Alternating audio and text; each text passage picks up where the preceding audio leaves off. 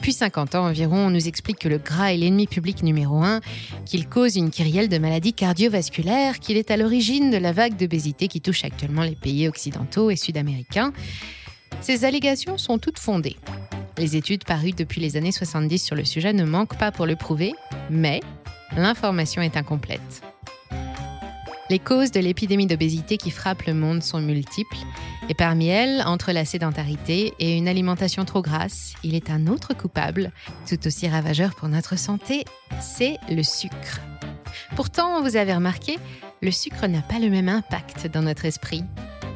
Si on associe souvent le gras au mal de ventre qui suit un repas trop copieux, le sucre nous renvoie plutôt à d'heureux souvenirs, il nous apaise, nous ramène aux récompenses de l'enfance et nous sommes nombreux à lui vouer une affection particulière.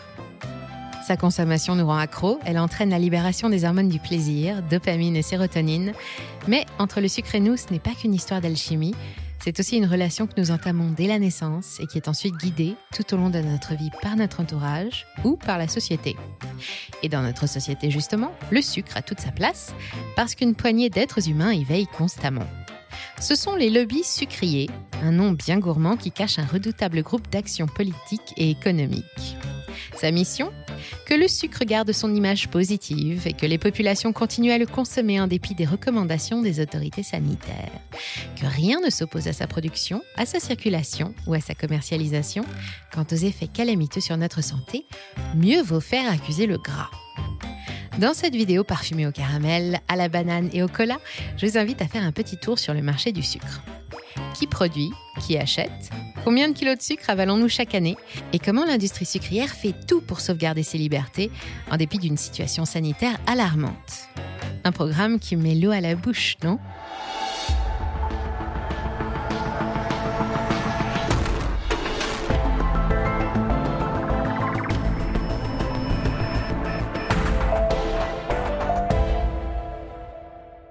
Commencer, on chausse les bottes pour aller visiter un champ de betteraves. La betterave, ce n'est pas seulement le cauchemar des cantines, une tonne de ces gros tubercules fournit environ 140 kg de sucre. C'est de là que vient près d'un quart du sucre consommé dans le monde et 92% de celui qui est consommé en France.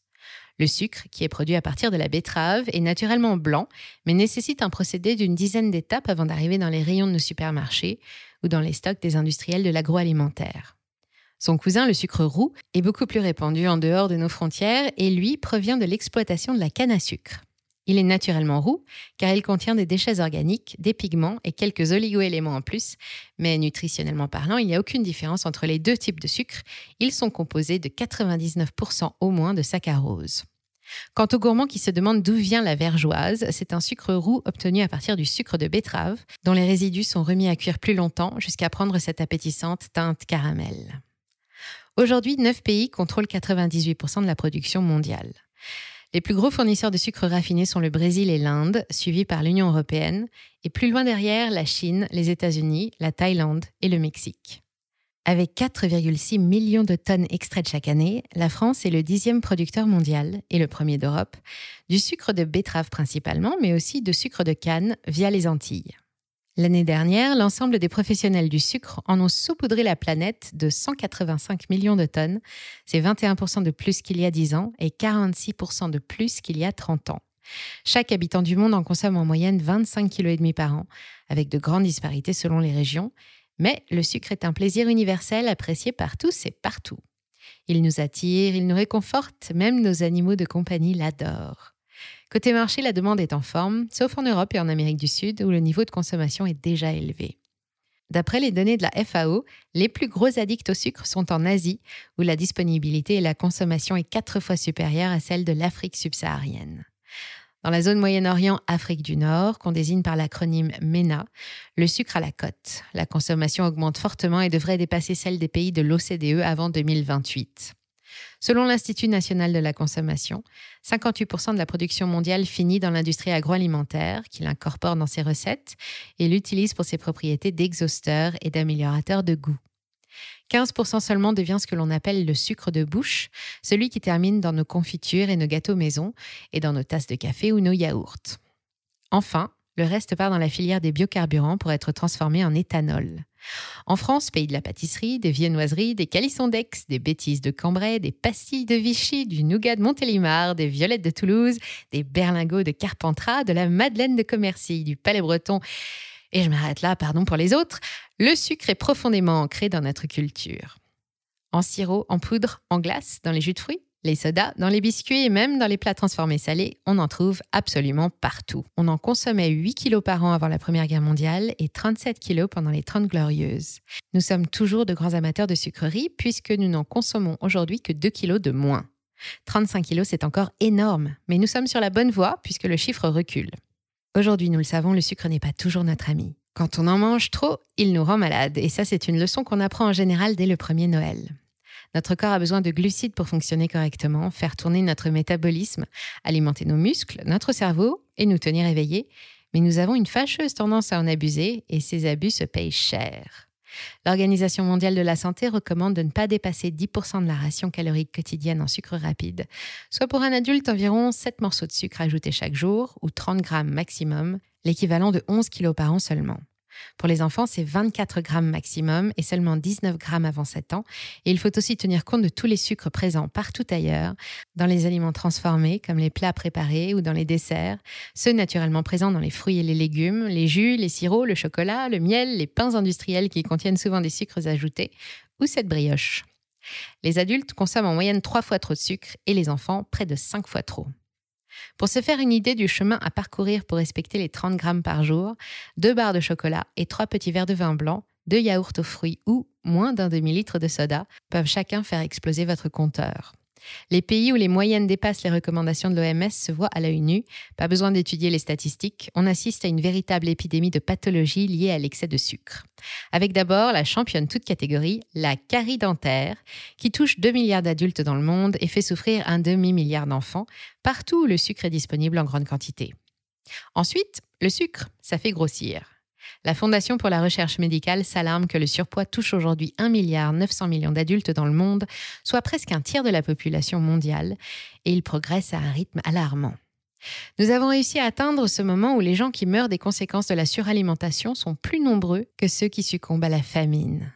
Outre cette situation scandaleuse, l'excès de sucre provoque l'apparition de nombreuses pathologies parfois invalidantes comme le diabète, augmente les risques d'AVC ou d'infarctus, entraîne des troubles musculaires ou articulaires douloureux, des difficultés respiratoires, des problèmes de vue, de sommeil ou de concentration.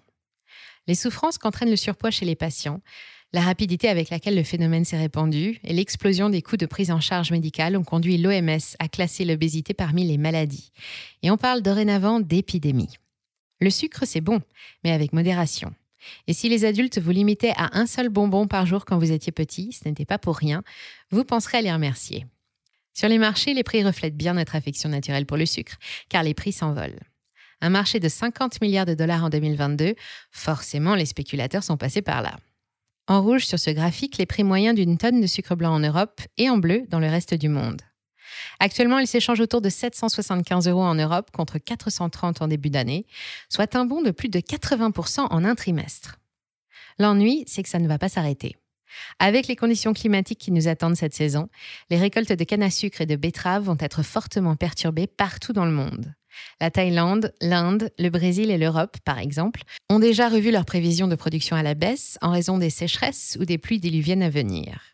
Si le sucre se raréfie, mécaniquement, son prix risque encore de monter avec des perspectives haussières qui, selon les industries, devraient s'étendre jusqu'à long terme. C'est au moins une bonne nouvelle pour les investisseurs. Même si nous allons devoir apprendre à nous passer du sucre pour le bien de notre santé, l'avenir de la filière pourrait se recentrer sur les biocarburants ou les régions du monde à fort potentiel, comme l'Afrique subsaharienne ou l'Asie.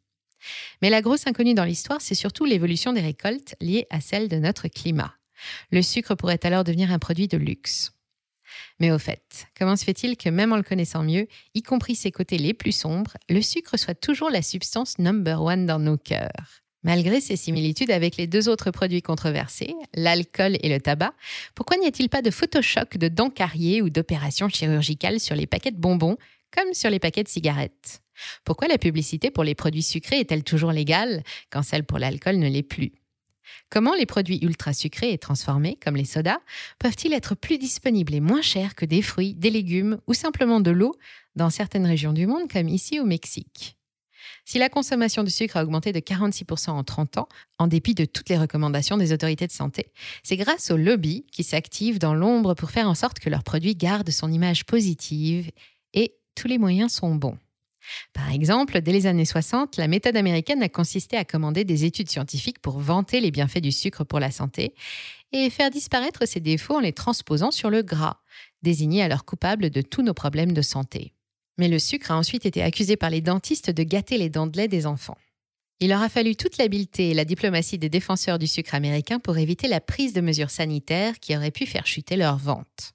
Les sucriers ont bataillé auprès du Congrès pour que la recherche soit orientée vers le développement de nouvelles enzymes anti-plaques dentaires ou d'un vaccin contre la carie, plus que vers l'imposition de quotas.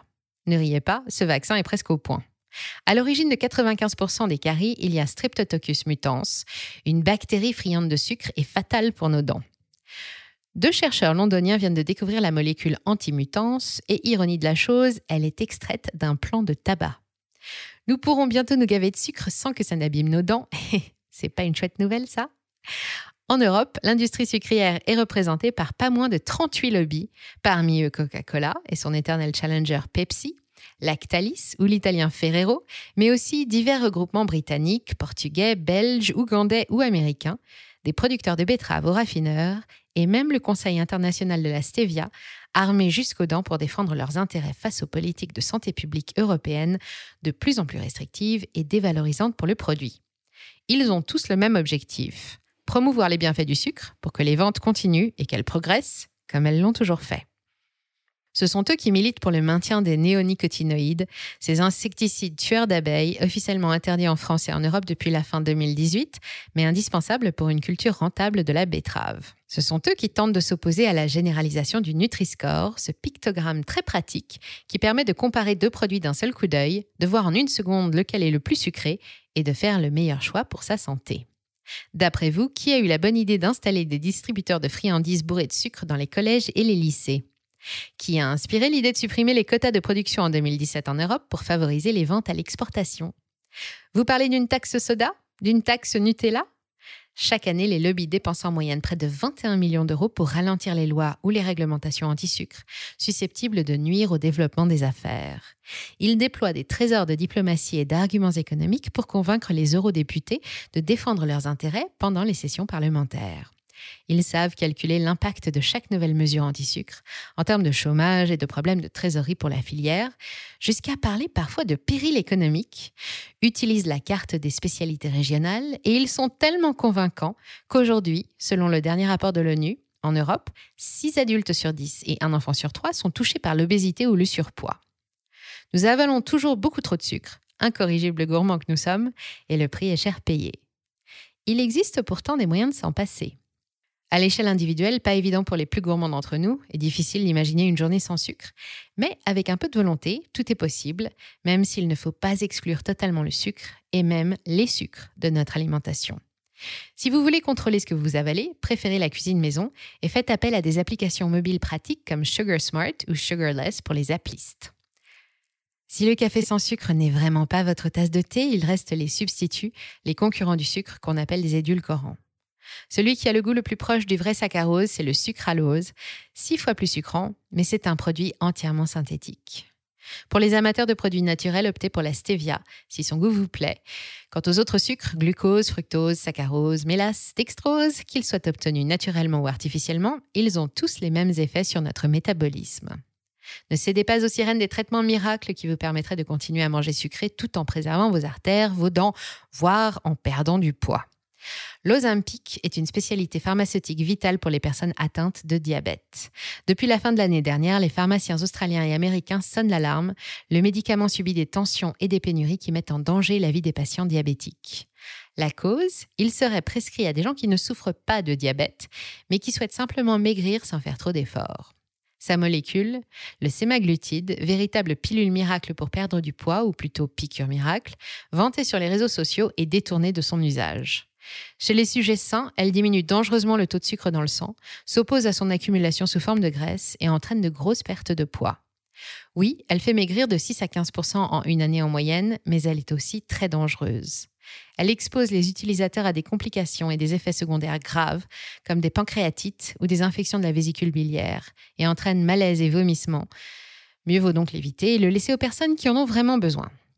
Quoi qu'en disent les lobbies, préférez ralentir le sucre et essayer de lever le pied. Votre peau et vos dents vous diront merci, et votre ligne et votre porte-monnaie aussi. Tiens, en parlant de lui, avec tout ce que nous venons de voir, est-il judicieux d'investir sur le sucre plutôt que de le manger? Certes, le prix actuel est élevé, surtout en Europe, mais il est encore loin des performances de 2011. Bloomberg publie un Sugar Sub Index Total Return qui donne une idée de la volatilité des prix. Pour investir en tant que particulier, vous n'avez que la solution des fonds communs de placement ou des actions de sociétés du secteur, mais elles sont peu nombreuses. Il n'y a pas d'ETF spécialisé sur l'industrie sucrière accessible en France, mais il est généralement intégré dans les ETF commodities ou matières premières comme chez Lixor. Attention cependant, si les trackers suivent l'évolution des cours, ils fonctionnent sur la base de contrats à terme et encouragent la spéculation. Mieux vaut opter pour des actions. En Europe, derrière la sucrerie Saint-Louis se cache le leader Zucker, coté à Francfort, un mastodonte allemand, et des recommandations à l'achat avec un objectif de cours à 21 euros à moyen terme. Merci d'avoir suivi cet épisode jusqu'au bout. Si ça vous a plu, on compte sur vous pour le partager autour de vous. Laissez un like ou une bonne note et vous abonner pour être informé des prochaines sorties. Et moi, je vous dis à très bientôt sur Money Radar.